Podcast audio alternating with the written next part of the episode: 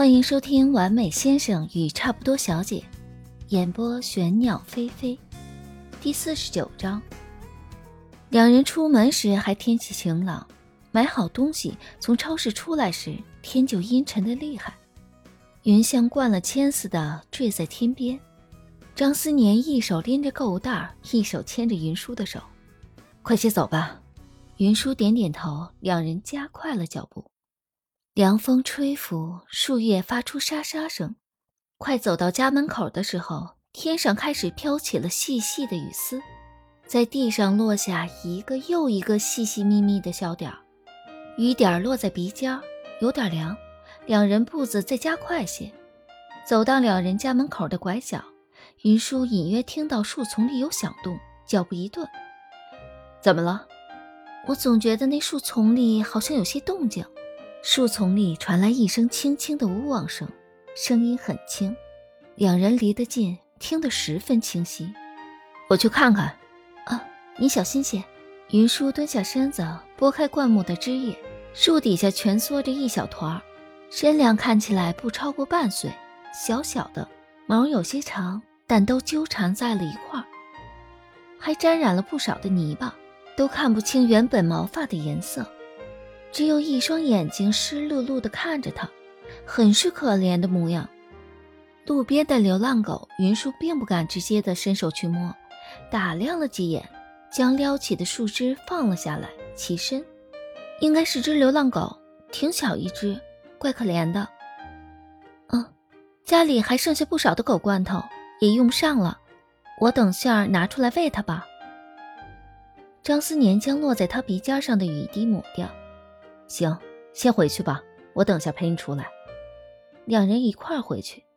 云舒蹲在客厅里之前放花生糖狗罐头的柜子前，指尖有些颤抖地拉开柜门，里面除了罐头、狗粮，还有不少东西：花生糖磨牙的小玩具、牵引绳，还有他之前存了很久、快要堆满一袋的，打算拿去纺成毛线织成围巾的花生糖掉的毛。张思年看云舒蹲在柜子前不动，知道小姑娘八成又被勾起了有些伤心的回忆。他屈着腿蹲在她的身旁，一遍又一遍安抚地抚摸着她的脊背。都过去了，别想了。云舒低低地嗯了一声，嗯。看起来很小，也不知道能不能吃得了罐头、狗粮什么的。云舒有些担心，拉着张思年的衣角。步子又加快了些，拨开枝叶，即使有树枝的阻挡，小狗身上还是淋了雨，毛都粘在身上了，看起来格外可怜。云舒打着伞，将碗放到地上，冲小狗招了招手。小狗最初还很是戒备，缩在树林里，黑漆漆的眼珠直直地盯着他。一人一狗对视了几秒，那小狗大概是饿了，起身。一步一蹭地从树丛里钻了出来，走路的时候一只后腿一瘸一拐，不自觉地向上抬，不敢落地，大概是受了伤。吃两口就抬头左看右看，周围没有危险，才又低头去吃。云舒蹲在一旁等着他吃完。淋了雨，雨水一冲，原本的毛发颜色倒是露了出来。云舒看着那直立起来成三角形的耳尖，有些惊讶。巡逻的保安经过，冲两人打招呼：“哟，张先生，你们这儿干什么呢？”小狗听见动静，拖着一条一瘸一拐的腿，又钻回了树底下。哦，这有只流浪狗，看着挺可怜的，过来喂一下。对了，您知道咱们小区里面最近谁家丢狗了吗？看品种好像是萨摩耶，应该是谁家养的？哦，萨摩耶啊！嗨，别说了，那主人不要了。啊？现在年轻人也是不负责任，俩人刚领回来没多久，就闹分手了。这狗受了伤，后面谁都不想养。前两天我们在院儿里看见那狗的时候，俩人都搬走了。之前也有这种情况，被别人领养回去了。不过这狗受了伤又拖了这么久，也不知道能不能治好了，所以也就没人愿意领养了。小区里已经有人反映了，说是让我们将这狗弄走，怕影响安全呢。等小区物业那边做出决定，我们就要将这狗送到流浪狗收留中心去了。保安说完就继续巡逻去了。云舒看碗中的狗粮还剩下一大半，边蹲下身子去继续招呼那狗过来吃。小狗过了一会儿才钻出来，大概真的是饿极了，吃的呼噜呼噜的，脑袋在碗里一拱一拱。吃完仰头看他，眼睛湿漉漉的。云舒心口一软，这动作像极了花生糖。小狗还有半个身子淋在雨里。他将伞倾斜些，替他遮住了雨。张思年不动声色地将伞向云舒身侧靠了靠，替他挡住背后的风雨。那小狗直起身子，一瘸一拐地走到了云舒的脚边，蹭了蹭，抬着头看他。本来就沾了泥水的裤子更脏了些。张思年开口：“你要是想养，咱们领回去吧，替他把伤治了。”云舒蹲在地上，隔着风雨，神色有些复杂的看着他，又低头看看脚边的小狗，摇了摇头：“我不会再养狗了。”云舒钻进张思年的伞里，将自己的伞插在灌木丛中间，隔出一片没有雨的地方。张思年揽着他的肩膀：“那我们明天再来喂它。”两人往家走。那狗就像认定了云舒似的，拖着一瘸一拐的腿，淋着雨跟在云舒的脚边。云舒脚步一停，他就拿着自己湿漉漉的脑袋蹭着云舒的裤脚。云舒有些为难的低头看着小狗，毛都粘在身上了。受伤的那只后腿站着时总是不敢落地，身子晃晃悠悠，最后站不稳了，趴在地上。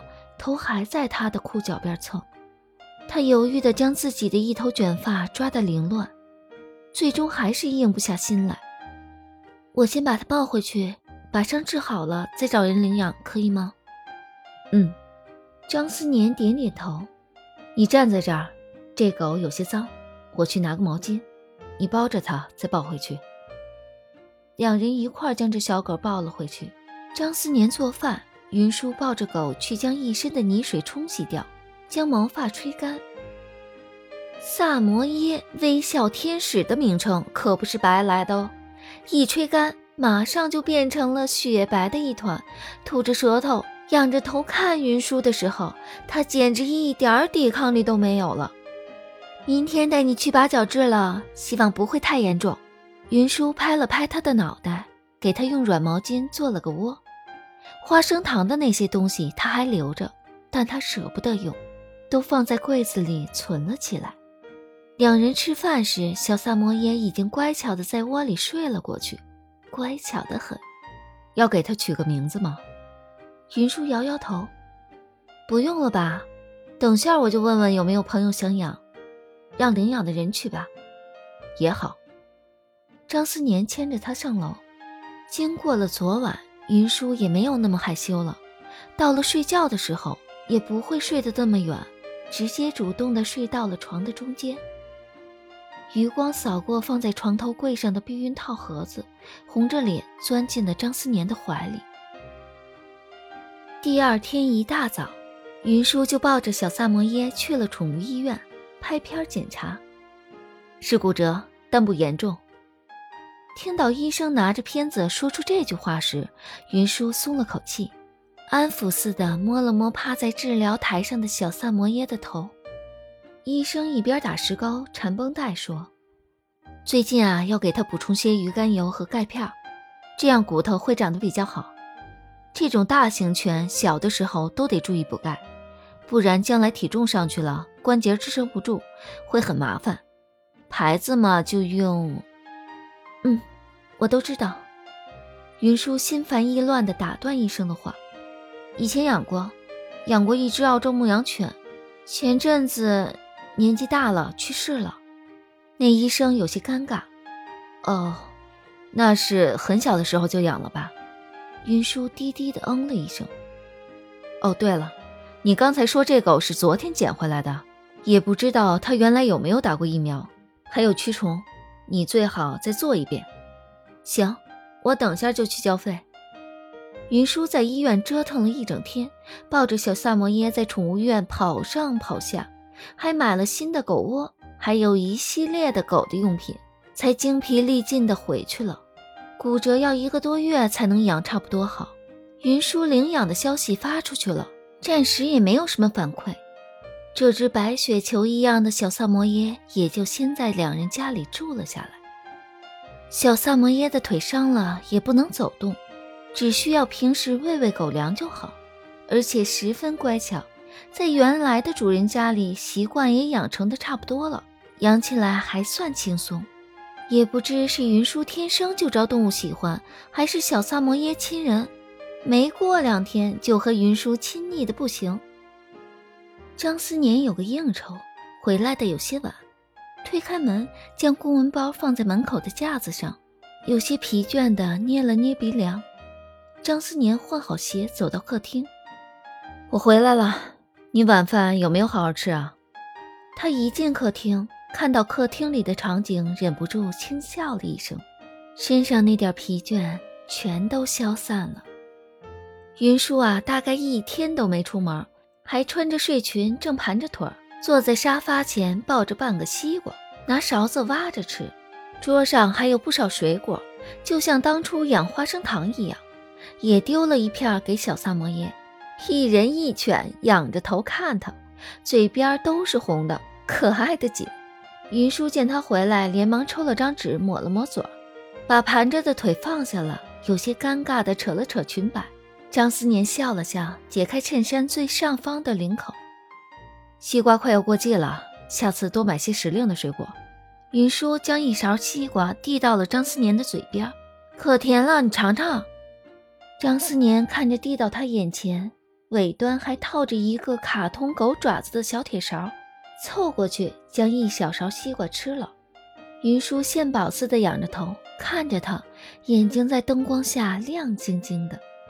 张思年被他看得心里软成了一片，目光落在他还有些湿漉漉的唇角，很甜。